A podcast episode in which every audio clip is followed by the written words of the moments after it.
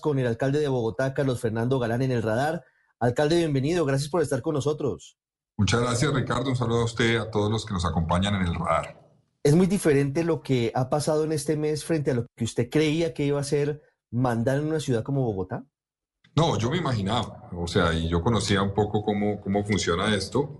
Aquí el reto, Ricardo, es uno tener la capacidad de enfrentar en cierta forma los chicharrones diarios, los retos que surgen todos los días, de manera efectiva, poder tomar decisiones y resolver problemas, pero también tener la posibilidad de ver eh, un poco al futuro, cuál es la estrategia que no es solamente estos días, de este mes, ni siquiera los 100 días iniciales, sino la estrategia de los cuatro años, qué es lo que vamos a buscar lograr en cuatro años que toma tiempo. Entonces, ese es un reto, digamos, que uno tiene todos los días y que tiene que estar muy pendiente de no perder eventualmente ese norte es saber dar el paso sin caerse, pero también mirar para dónde va uno.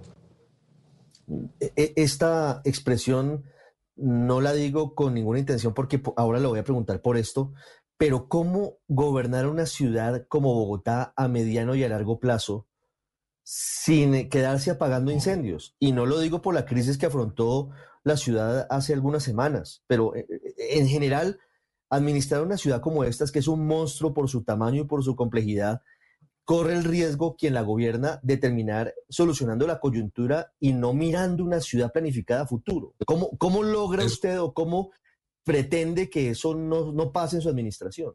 Bueno, no, eso depende cómo uno priorice el tiempo, cómo organice eventualmente eh, los espacios que tiene de, de, trabajo con los diferentes actores. Yo he procurado en este mes y 10 días, pues cada vez que me siento con, con parte del equipo o que hago un recorrido es tengamos en mente las dos cosas. Tengamos en mente cuál es el problema que estamos enfrentando en este momento, que hay que resolver hoy, que requiere una decisión en este momento, pero cuál es el problema de fondo aquí. ¿Cómo podemos, por ejemplo, en seguridad, Ricardo, seguridad estamos enfrentando situaciones todos los días.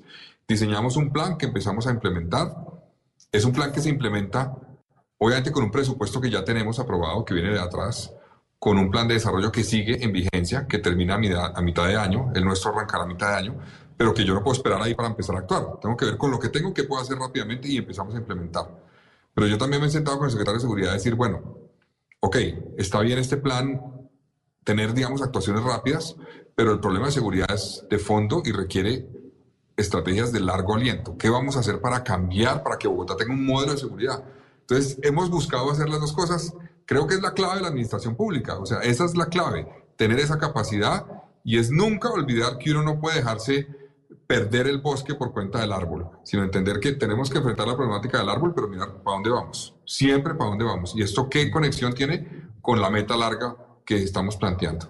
Alcalde, siguiendo con seguridad, que me parece un muy buen tema para entrar en materia, le pregunto por, por lo que dicen las cifras y por lo que dice la percepción durante este mes, porque hemos visto, lamentablemente, los episodios de, de atracos cuando son en establecimientos comerciales, cuando son en restaurantes, cuando son en sitios concurridos o visibles, entonces obviamente que tienen una mayor eh, resonancia que otros episodios. Y evidentemente Bogotá tiene problemas de seguridad que son eh, serios y que deben atacarse.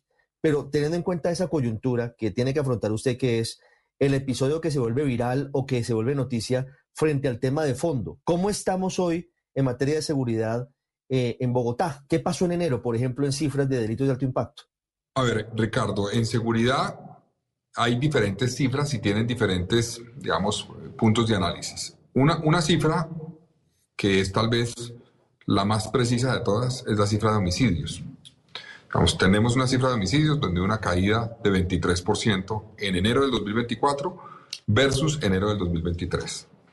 Ahí no hay duda Puede que ocurra algo eventualmente, pero es difícil en los primeros días del mes siguiente, cuando se cierra la cifra, que amplíe la cifra en un porcentaje menor, pero esa cifra es la más cercana. Las otras, Ricardo, son denuncias. Son denuncias que están en el sistema CIETCO. Entonces, yo soy consciente que esas cifras tienen un grado o un grado significativo de subregistro, de mucha gente que no manifiesta eventualmente ante las autoridades. Por ejemplo, muchos de los casos que se visibilizaron, Ricardo, en el primer mes de este año, de hechos que salían los videos eventualmente de situaciones que ocurrieron de inseguridad, íbamos a mirar y el hecho había ocurrido en noviembre, en octubre, en diciembre y no había denuncia. Entonces, eh, si hay una mejoría en términos de una reducción de denuncias en ocho de los nueve delitos de alto impacto, pero estamos hablando de denuncias, repito. Entonces yo no puedo decir a la gente que tenemos eh, la, digamos, la, la, claridad completa de que se redujeron los hurtos a personas en Bogotá. No, se redujeron las denuncias. Bajamos, bajamos en 20% las denuncias, pero eso puede estar, digamos, relacionado con diferentes cosas que no tienen que ver necesariamente con una reducción de los hurtos. Y eso tengo que decirlo claramente. Entonces, vamos a trabajar para poder fortalecer la denuncia, que cada vez tengamos un mapa más amplio de la denuncia, un menor subregistro, y en eso vamos a avanzar. En términos de hurtos, vimos una reducción de denuncias de 20%, más o menos, hurto a personas, pero aún así, Ricardo, yo debo decir, el problema de seguridad no es de percepción, es de realidad. Hay un problema de seguridad que la gente está sufriendo, viviendo todos los días. Solamente con esos registros estamos hablando de 8.814 casos de hurto a personas en Bogotá. Eso es demasiado, obviamente. Entonces tenemos que trabajar entendiendo la limitante que tenemos con las cifras para hacer una política cada vez más efectiva y en eso estamos trabajando todos los días, buscando cómo reaccionar rápidamente, pero también cómo diseñar una política de largo aliento. Mm.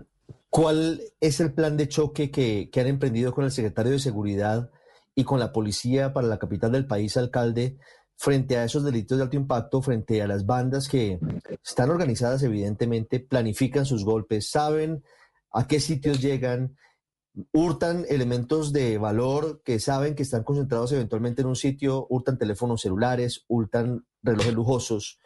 ¿Cómo se está trabajando frente a esa realidad? Bueno, varios eh, puntos. Estamos trabajando, por una parte, revisamos cómo funcionan los cuadrantes y vamos a hacer, y se está implementando ya, un uso más eficiente de los recursos limitados que hay. Entonces, ahí muchas veces hay cuadrantes que operan, digamos, las 24 horas, pero realmente tendrían que operar con mayor eficacia en ciertas horas del día y en ciertas zonas de la ciudad. Entonces, ahí vamos a fortalecer tanto en horarios como en puntos el plan cuadrantes. Vamos a, y estamos trabajando ya en la implementación de unos micro cuadrantes, que son cuadrantes más concretos, más específicos de zonas donde hay un alto riesgo de hurto.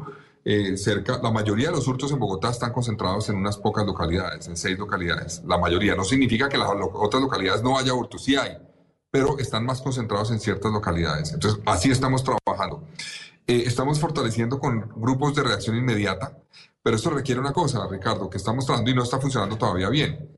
Si usted tiene un grupo de reacción inmediata, pero no está conectado con la ciudadanía, no logra mucho. Le cito un ejemplo. En el caso del hurto al comercio en la 81, pues muy visibilizado hace unos días mm. con novena. Eh, mm. Ahí hay una herramienta de comunicación que tiene ese comercio, pero la tienes con una empresa de vigilancia privada.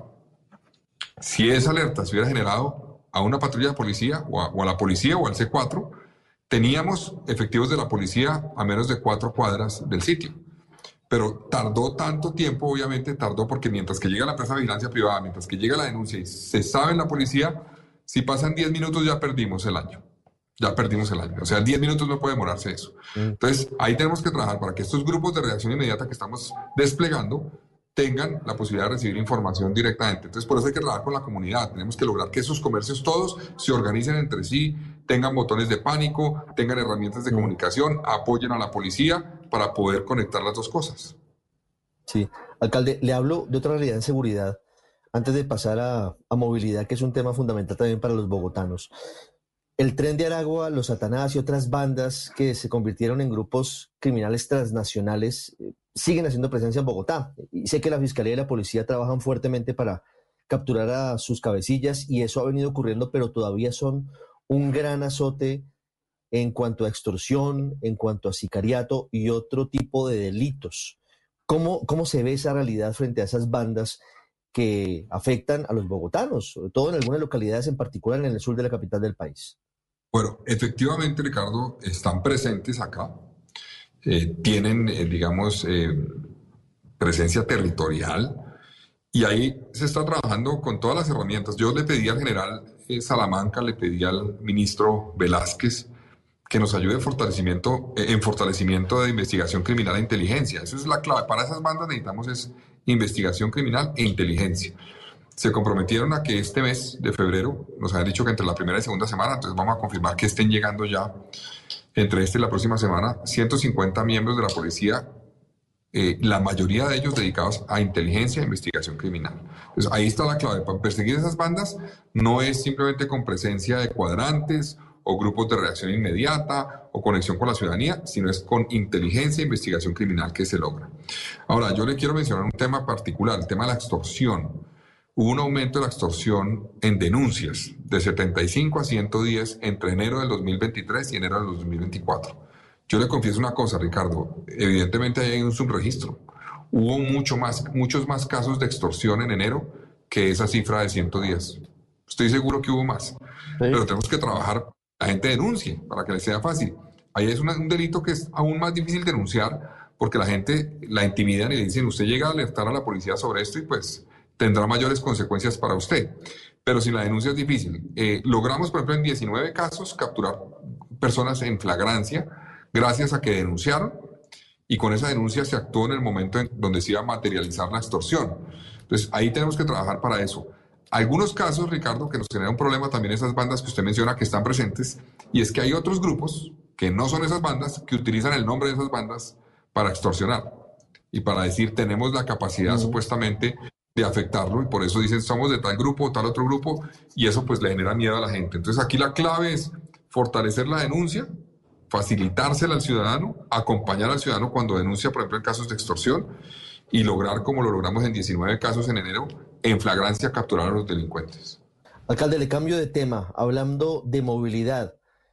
El metro de Bogotá es ese viejo anhelo que tenemos, no sé si alcancemos a verlo, ojalá que sí, ojalá que alcancemos a ver la primera línea usted y yo, eh, pero tenemos demasiados años intentando los bogotanos tener ese orgullo de, de tener un sistema de transporte digno, moderno, ¿Qué va a pasar con el Metro de Bogotá en su administración y qué está pasando hoy? Porque hemos visto algunos reportes sobre algunos retrasos por parte del consorcio chino que está construyendo la primera línea y no es claro el tema de la segunda. Entre otras cosas, ahora se le suma otro chicharrón que puede ser solucionado, pero también están los líos de los giros del presupuesto nacional que parece que quedaron mal hechos por parte del gobierno nacional. Bueno, a ver, eh, vamos por partes. El primer punto del metro. Yo tengo un mandato, Ricardo, un mandato ciudadano eh, de garantizar que ese proyecto que está contratado, que está en ejecución, que tiene su financiación garantizada, llegue a buen puerto. Entonces, yo entiendo eso así y voy a trabajar y dedicarme para que ese proyecto llegue a buen puerto. ¿Cómo lo recibí? Lo recibí con una cifra de avance de, obra. Eh, aquí hay un tema un poco complejo, Ricardo, y le pido que me, me excuse y me pregunte todo lo que quiera si, si no me explico bien. Cuando se habla de porcentajes de obra aquí, hay tres componentes del proyecto. Uno es la concesión de obra que tiene el consorcio. En ese caso, eh, hay un avance que es alrededor de el 20.53%. Esta es la cifra más actual. Tal vez no la hemos evidenciado todavía públicamente. 20.53%. ¿Cuál es la programación temprana que debería tener ese proyecto hoy? 23.06. O sea, hay un retraso de 2.5% más o menos ahí. Ese es un retraso que es evidente, lo tenemos detectado, pero todavía no es grave, todavía se puede solucionar, porque lo que se llama programación tardía es de 19.16, o sea, estamos por encima de eso. Entonces, la carta que envió el gerente del metro tiene la intención preventiva de decir, ojo, tenemos un retraso, todavía está en el área entre programación tardía y temprana. Si no se soluciona rápido, podríamos caer por debajo de esa tendencia y ahí sí afectar los tiempos y el cronograma de la obra para que se entregue a tiempo. Entonces, eso es un componente de la obra. Hay otro componente que es el traslado anticipado de redes, redes eh, matrices. Eso lo cumple el distrito. Está avanzado en un 98.31% más o menos. Eso está muy avanzado. Y el otro componente es el relativo a la gestión predial. En la gestión predial también tenemos un avance prácticamente del 100%. Entonces, estas tres cosas que le mencioné suman la cifra que se ha conocido públicamente. ¿Se acuerda que han dicho 27%? Pero, Ahora en este momento estamos en 29.93%, en este momento. La, la, cifra más actualizada estamos en 29.93%. Eso suma las tres cosas. Pero cuando el Contralor dijo que había un plazo del 8%, no se refería a que la obra no estuviera en 28, sino en 20, o en 27, sino en 19, sino se refería a que en lugar de estar en 23.06, como le digo yo ahora, lo más actualizado, está en 20.93%. 53. Ese retraso es un 8% de lo que debería tener. Entonces, la obra a 31 de enero iba alrededor de un avance de 92% versus en lo que debería estar.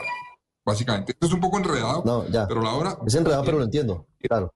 Tiene algunos retrasos. Alcalde, pero... Tenemos que vigilar. Pero pregunta, ¿por qué, por qué, por qué los bogotanos no ven las obras del metro? Y ese tal vez es uno de los grandes retos, porque porque eh, la cifra pues, dice que ya estamos casi que en la tercera parte de, del total de la primera línea del metro construida, pero no vemos los bogotanos aún ni los pilotes, ni las eh, máquinas eh, poniéndolos, no se ve avance. ¿En dónde está ese, ese 29.93% de avance de la obra? Bueno, eh, muy válida su pregunta. Está empezando ese avance visible, digámoslo así. Ahora, el patio taller es parte del avance, eso es parte de los compromisos que había que hacer y ahí ya hay un avance significativo en el patio taller, eh, que eso es parte de ese 29, bueno, de ese 20.53% de avance está el patio taller, lo que se ha avanzado. Y desde el patio taller ya hacia la primera estación se está avanzando en las primeras estructuras que van a empezar a ver. Yo ahorita le mando para que usted complemente eventualmente esta entrevista con algunas fotografías que muestran el inicio de esas primeras columnas que ya se están construyendo. Y la gente este año, Ricardo, va a empezar a ver las columnas en varios puntos de la ciudad. Y eso pues yo creo que va a ser lo que demostrará que este avance es real. Esto requería de un traslado de redes importante, eso ya se hizo en lo que tiene que ver con las redes principales. Eso es muy importante, es un trabajo un poco silencioso, pero que se ha, avanzado rápidamente y que era clave. Ahora, para empezar a hablarle de las otras preguntas que usted me mencionó, sobre la segunda línea del metro, eh, yo le quiero mencionar, ese proceso, digamos, está en curso. Hubo una comunicación que le envió el BID a la alcaldesa Claudia López en diciembre pasado, donde alertó de una situación de protesta de parte de uno de los cuatro grupos que participan, que manifestaba la eh, posibilidad de que hubiera una especie de conflicto de interés entre dos de los otros grupos. El eh, Banco Interamericano de Desarrollo analizó el tema. Usted sabe que este proceso se está llegando, llevando según las reglas del BID, no según las reglas solamente de Colombia, sino tiene un estándar adicional. Entonces, sobre esa base, estamos en proceso de revisar cómo se puede resolver ese posible conflicto de interés. Aquí no ha ocurrido nada indebido, debo decirle, Ricardo. No es que haya un hecho de corrupción que se haya detectado, no es que haya un hecho de irregularidad que se haya detectado, no. Es una alerta de decir, eh, el BID dice, ojo, aquí existe la posibilidad de influencia entre un grupo y otro, tomen medidas para evaluar cómo se puede resolver y estamos en ese momento, en este momento precisamente evaluando los caminos para poder resolverlo. Alcalde, ¿es posible que cambie el trazado del metro de Bogotá en su primera línea como lo quiere el presidente Petro? Es decir, ese famoso estudio de la Sociedad Colombiana de Ingenieros que supuestamente va a presentar el gobierno, que no ha querido presentar al Congreso, ¿podría modificar el trazado? ¿Podría hacer que se pare la obra para hacerla subterránea como quiere el presidente? A ver, yo, yo entiendo que ese estudio, eh, Ricardo, es un estudio que busca definir unos criterios que deben tenerse en cuenta a la hora de definir proyectos de infraestructura ferroviaria en, en Colombia en las ciudades. Y sobre esa base me parece positivo que se haga. ¿Por qué? Porque, eh, digamos, es importante que haya, digamos, como una uniformidad de criterios a la hora de definir proyectos de infraestructura ferroviaria. Es importante porque los que se han hecho en Colombia, y a eso me refiero al metro de Medellín, ahora la primera línea del metro de Bogotá, pues han tenido criterios distintos, porque no había unas reglas para eso. Entonces, es válido y necesario, importante y destaco como positivo que se definan unas reglas. Pero yo lo veo a futuro. Es decir, para los proyectos que vienen. Este proyecto es un hecho. Este proyecto está en construcción. Como le digo, la gente va a empezar a ver la estructura. Inclusive dentro de dos años vamos a tener parte de la estructura lista y en pruebas. En cerca de dos años, tal vez menos de dos años y medio, 2026, la gente va a ver una parte del tramo del viaducto en pruebas, es decir, con trenes funcionando y haciendo recorridos de prueba. Entonces, este proyecto ya, digamos, se fue. Tenemos es que acompañarlo para que llegue a buen puerto, pero no lo podemos volver a traer al puerto de despegue o de, o de zarpar para que arranque de nuevo. Ese proyecto ya se fue así como está. Alcalde, ¿qué otras obras clave hay para la movilidad en Bogotá? algunas son de fondo, otras son de forma. Eh, está el Transmilenio por la avenida 68, la troncal se está construyendo, pero hay otras grandes vías que se están haciendo, otras no tan grandes, otras incluso en las que puede que haya participación de privados. Aquí, aquí hay una, una cantidad de componentes.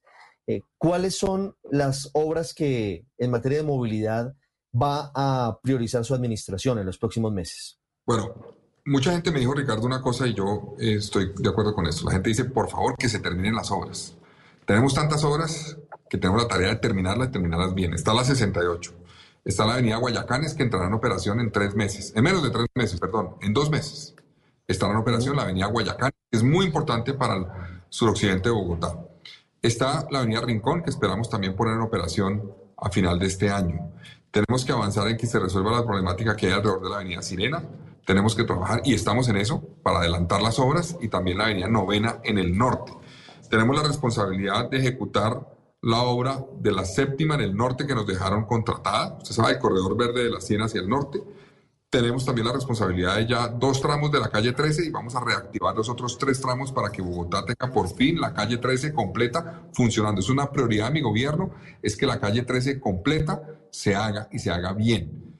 Y hay otras que estamos eh, aterrizando para que queden incluidas en el plan de desarrollo, pero tienen elementos de análisis previo. Una, por ejemplo, es tener nuevas salidas para Bogotá. Esto lo vamos a hacer trabajando con la gobernación de Cundinamarca. Una es, por ejemplo, la calle 63, la avenida José Celestino Mutis, para que salga de Bogotá. Eso está contemplado en el proyecto del aeropuerto, pero creemos que se pueda buscar la fórmula que permita adelantarlo para que no se haga en el 2031, 32, sino lo hagamos en este gobierno. Y es sacar la 63 para que conecte con Devisap en el occidente de Bogotá y hagamos un anillo logístico también con la calle 13. Y hay una conexión que estamos estudiando también y es hacer eh, la conectividad entre la avenida Ciudad de Cali. Esto tiene unos elementos ambientales que hay que analizar y estamos en este estudio en ese momento precisamente con Ciudad Verde en Suacha. Eso conectaría a Bogotá y al sistema Transmilenio con cerca de 200.000 personas en Suacha y haría una alternativa a la autopista sur Hoy quien vive en Ciudad Verde o quienes están en Soacha, en buena parte de Soacha para llegar a Bogotá, tienen que ir a la autopista sur. Esto genera una conectividad adicional. Entonces, esas son algunas de las obras adicionales y hay otra eh, que es costosa y por eso estamos buscando los recursos, que es prioritaria para mí, es la Avenida Los Cerros. Es la conexión o digamos la continuación de la Avenida Circunvalar, pero hasta la salida a Usme. Esa vía tiene unos tramos existentes que hay que ampliar, otros que hay que hacer por completo, pero sería una nueva entrada también a Bogotá y una nueva, digamos, herramienta de circuitos que requiere Bogotá. Alcalde, a propósito, ¿esa circunvalar hasta dónde va? Hoy, hoy hasta dónde va, porque pasa el barrio Egipto, sigue hacia el sur, ¿hasta dónde? Sí, eso tiene varios tramos interrumpidos. Eh, se llama, digamos, la Avenida Los Cerros, en Santa Fe, en San Cristóbal y Usme. Pero, eh, digamos, continúa prácticamente por todo el tramo hasta la salida de Usme, pero tiene algunos puntos donde no hay vía y la mayoría no tiene el ancho que requeriría. Entonces ahí vamos a trabajar para que eso ya tiene estudios y diseños para buscar los recursos que nos permitan hacer esa vía.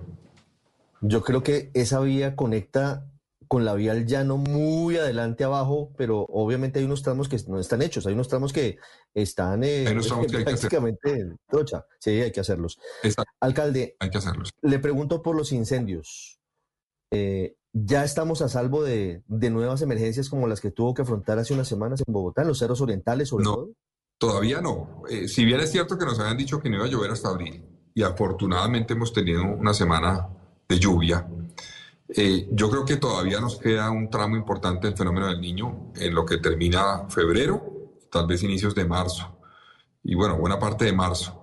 Entonces, yo creo que hay que estar preparados, por eso estamos trabajando con la CAR, con la Secretaría de Ambiente, con eh, defensa civil y también con, obviamente, bomberos, en, en, medidas de corto plazo que permitan actuar rápidamente si es necesario. Yo le cuento, Ricardo, que, por ejemplo, para el incendio de la quebrada La Vieja, nos tocó, o sea, los bomberos cuando llegaron al punto de la circunvalar y de ahí caminaron con sus herramientas hasta el punto del incendio, tardaron más de una hora y media. Eso se ve muy cerca, cuando uno está ahí en la circunvalar. Uno dice, está aquí nomás. Y realmente por los senderos, dificultades de subida, tardan mucho tiempo. Y usted sabe que una hora y media en un incendio forestal, pues puede ser la diferencia entre que se queme media hectárea o 40 o 50 hectáreas. Entonces, estamos trabajando para que los senderos estén en mejores condiciones, las vías también, y hacer un esfuerzo particular con, con una planta que es el retamo espinoso, que es algo que nos genera como una especie de, de combustible en el suelo para que se prendan los incendios. Entonces ahí vamos a trabajar en prevención. Yo no descarto que haya emergencias eh, nuevamente, tenemos que trabajar y tenemos que hacer un llamado, porque el 90% de estos hechos tienen que ver con acción humana, bien sea deliberada o no. Seguramente la mayoría no es deliberada, pero es irresponsable. Y es que prender una fogata para calentar comida en los cerros puede llevar a un incendio de estos. Puede llevar a un incendio de estos. Entonces, si hacemos un llamado a la ciudadanía que entienda los riesgos que implica esto y a que protejamos entre todos los cerros orientales. Y un tema adicional, perdóname Ricardo, y es la preocupación con Sumapaz, que yo le he dicho al gobierno nacional y la tengo muy presente. A mí me preocupa mucho el caso de Sumapaz porque llegar allí a un incendio toma mucho más tiempo, mientras que nos demoramos una hora y media a circunvalar al punto aquí en la quebrada la vieja para llegar a un punto por tierra eh, con bomberos en Sumapaz puede haber puntos donde nos demoremos seis o siete horas. Y ahí ya pues el daño será digo, irreparable. Entonces yo le he dicho al Gobierno Nacional que tengamos una fuerza especial de avanzada en Sumapaz que nos permita reaccionar rápidamente a cualquier intención o situación, digamos, que afecte el, el páramo, porque pues no queremos que nos pase lo que le pasó, obviamente, al páramo de Santurbán. No, pues ni más faltaba, eso es lo, menos que queremos, alcalde. Para finalizar, dos preguntas rápidas. Frente al episodio en el Palacio de Justicia y los bloqueos durante varias horas, ¿usted dio la orden, alcalde, para el uso del SMAT, para el despeje al final de, de las manifestaciones que estaban impidiendo la entrada y salida de las personas? Aquí hay que decir, Ricardo, que obviamente usted vio y evidenció que el mismo presidente dio la orden. El mismo presidente de la República dio la orden. Estaba en terreno el director de la policía yo estuve en contacto con el director de la policía de Bogotá, con el general Gualdrón, permanentemente y él me informaba de la situación. El esfuerzo inicial que se hizo fue a través del diálogo, buscar resolver la problemática con los gestores de convivencia que estaban en terreno. También estuvimos, yo estuve en contacto directo con el presidente de la Corte, con otros magistrados de la Corte, que pedían privilegiar el diálogo para solucionar el bloqueo, que evidentemente sí ocurrió y esto, ellos no pudieron salir durante varias horas, fue evidente, pero ellos pedían busquen la fórmula dialogada, resolver la problemática. Eh, y cuando se vio que ya no había presencia de niños, por cierto, porque evidenciamos presencia de menores de edad, eh, Ricardo, eh, frente a las puertas del Palacio de Justicia, cuando ya no estaban presentes y no pudo ni siquiera el secretario general de la presidencia resolver la problemática de manera dialogada, pues el general Waldron, tuvimos una conversación y él me dijo, debemos proceder ya, y, y básicamente me informó de la situación y yo le dije, ya llegó el momento, se agotaron las otras instancias y se hizo en ese momento, alcalde, ¿cuál es el balance que hay frente a esa intervención? Pues digamos, es un balance positivo, debo decir, porque se resolvió la problemática de bloqueos, se hizo en cumplimiento de los protocolos que existen, donde después de agotar estas instancias de los gestores de convivencia entra la fuerza disponible y una vez se agota también la posibilidad que la fuerza disponible resuelva o, o disuelva eventualmente la situación, entra la Unidad Nacional de Diálogo y Mantenimiento del Orden, que se llama ahora la mm. UNMO. Entró eh, y en cierta forma resolvió la problemática. Hubo un daño a un bus de Transmilenio. Entiendo que hubo eh, dos personas que tuvieron alguna herida, una por una piedra que le cayó. Eh, eso es un poco los hechos, digamos, que lamentar. Pero afortunadamente pues no ocurrió nada más y vamos a trabajar para fortalecer los protocolos de protección, obviamente, a la Corte y a otras instancias que puedan ser, digamos, el blanco de, este tipo de, bloqueos, porque no podemos permitir que esto suceda, o sea, no podemos permitir por ningún motivo que haya, eh, digamos, una limitante al desplazamiento de la Corte Suprema y una amenaza como lo que ocurrió ayer. Alcalde, para finalizar, ¿usted ayer tuvo interlocución con el presidente de la República? No, ayer tuve interlocución con el director de la policía eh, y con el comandante de la policía de Bogotá y con la Corte Suprema de Justicia.